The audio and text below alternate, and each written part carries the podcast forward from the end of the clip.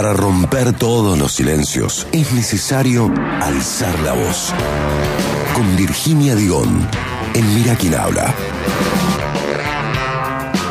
11 y 30, Virginia, ¿cómo va? Bienvenida a esta segunda temporada tuya, la número 13 de Mira quién habla. Muchas gracias César, Meli, de toda la audiencia. Bueno, nos reencontramos de nuevo en Alzar la Voz eh, en la temporada 13, en una fecha muy particular porque estamos a un día del 8 de marzo, eh, que como ya todos sabemos y todas sabemos es eh, el paro internacional de mujeres o también conocido como el Día Internacional de la Mujer, en el que se reivindica la lucha de las mujeres, sobre todo en el campo laboral y en el mundo laboral.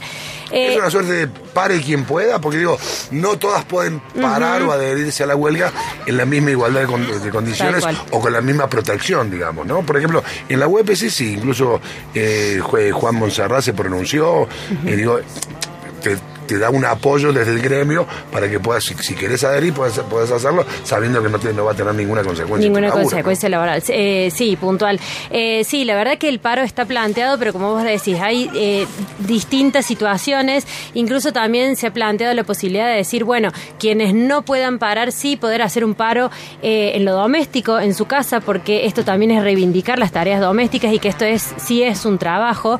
en algunos lugares se ha planteado la posibilidad de parar dos horas por ejemplo, eh, incluso también van surgiendo eh, estas eh, compañerismos. A mí me pasó, no ahora, pero hace, hace varios años, que compañeros míos me hayan dicho, che, si vos querés parar, eh, yo hago lo tuyo, eh, tranquila. O sea, yo me hago cargo y no hay ese reproche por medio, lo cual también es una actitud que está buena, digo, para reivindicar en el caso de que seas varón, más allá de mirar si, si tu compañera dieron o no, poder decirle, che, loca, tranquila, si que te yo te banco y en la medida que pueda voy a cubrirte porque eh, tienen todo el derecho de hacerlo porque hay muchísimas cosas por reivindicar todavía, ¿no? Después habrá seguramente muchas mujeres que, que sus hijos o su familia comen por lo que se laburan y, en un mercado informal y que si no salen a laburar ese día no, traen un mango, ¿no? Y Sí, por eso es dispar todavía, pero sí, al menos eh, está planteado esta posibilidad y también la marcha, ¿no? Que es eh, mañana a las 5 de la tarde, hay dos marchas en Córdoba Capital y también en muchísimas ciudades del interior. Recordemos que esta fecha es eh, algo que recorre el mundo, ¿no? En todo el mundo se hacen, se hacen huelgas y se hacen marchas. Bueno, pasando puntualmente al tema de hoy que traemos a la columna, voy a contar dos historias particulares que las une un punto en común. Eh, una de ellas es la de María, que es una mujer que vivía en el campo, cerca de una localidad del eh, Valle de Parabachasca. No digo su identidad real porque pidió reserva de, eh, bueno, de su nombre de su identidad.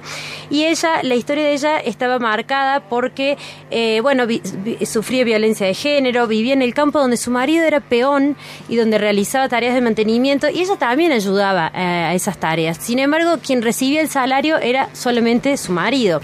Eh, ella no sabía cómo salir de esta situación hasta que comenzó a participar en una huerta comunitaria en una localidad cerca de, su campo. Allí empezó a hacer talleres, actividades culturales, se fortaleció eh, emocionalmente, eh, pudo dejar sus adicciones y también pudo salir de la situación de violencia de género. allí comenzó a estudiar para ser maestra, fue fortaleciendo su trabajo en la organización y también comenzó a tener remuneración por, su por el trabajo que hacía a través del eh, el salario complementario y eso, la independencia económica le permitió salir de esa situación. Pero recordemos que hay muchísimas mujeres que sufren violencia o que están en situaciones difíciles y que no pueden salir simplemente por una cuestión económica. Che, dependo de esta persona y si me voy, o dependo de este trabajo y si me voy, no tengo dónde acudir.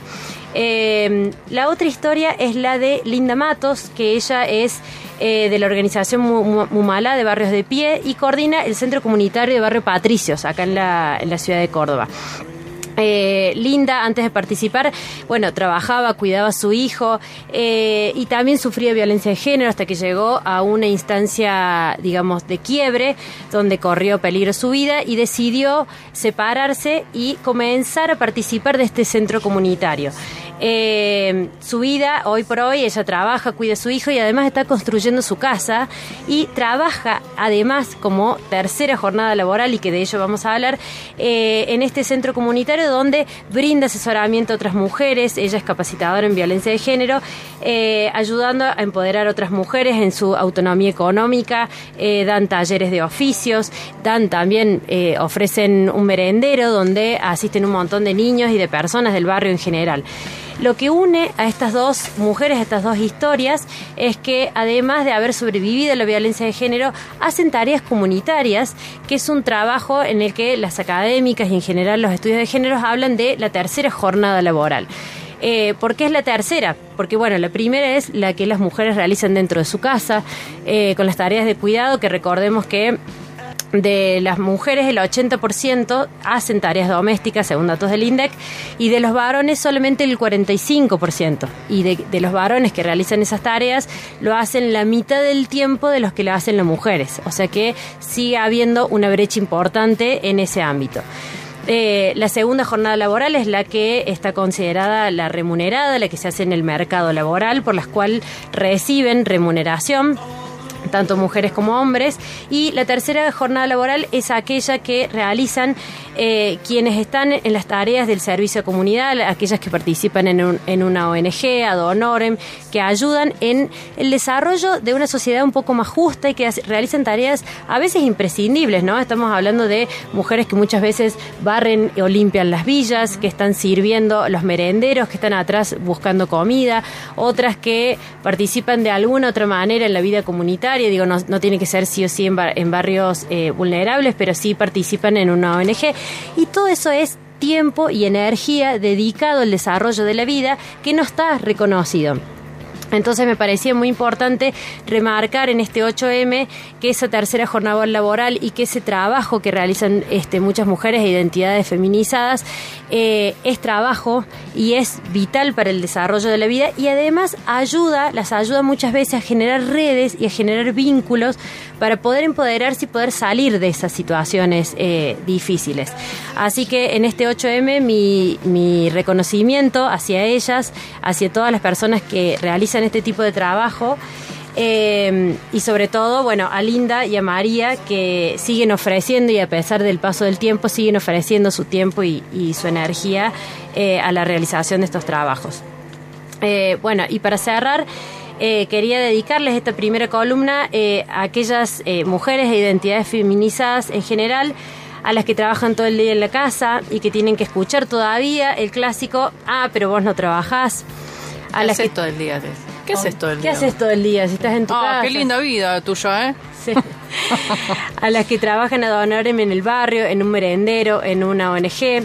Eh, a las que trabajan cuidando un viejito, a una persona con discapacidad, a un niño, a una niña, a las que dan batalla día a día a la precarización de sus trabajos, a las que se animaron a dar un paso al costado en el trabajo que las violentaba, a las que nunca se animaron a dar ese paso, pero buscan fuerzas para ponerle freno a ese compañero o a ese jefe que las acosa o que las maltrata, a las que llegaron a un puesto de decisión y ejercen su poder sin reproducir las violencias o desigualdades de las que fueron víctimas en su carrera, a las que acompañan, abrazan y contienen a otras compañeras, a las que bancan emprendimientos y trabajos de otras mujeres, travesti, trans y personas no binarias. A todas ellas, a todas y a todos les invito un año más a alzar la voz.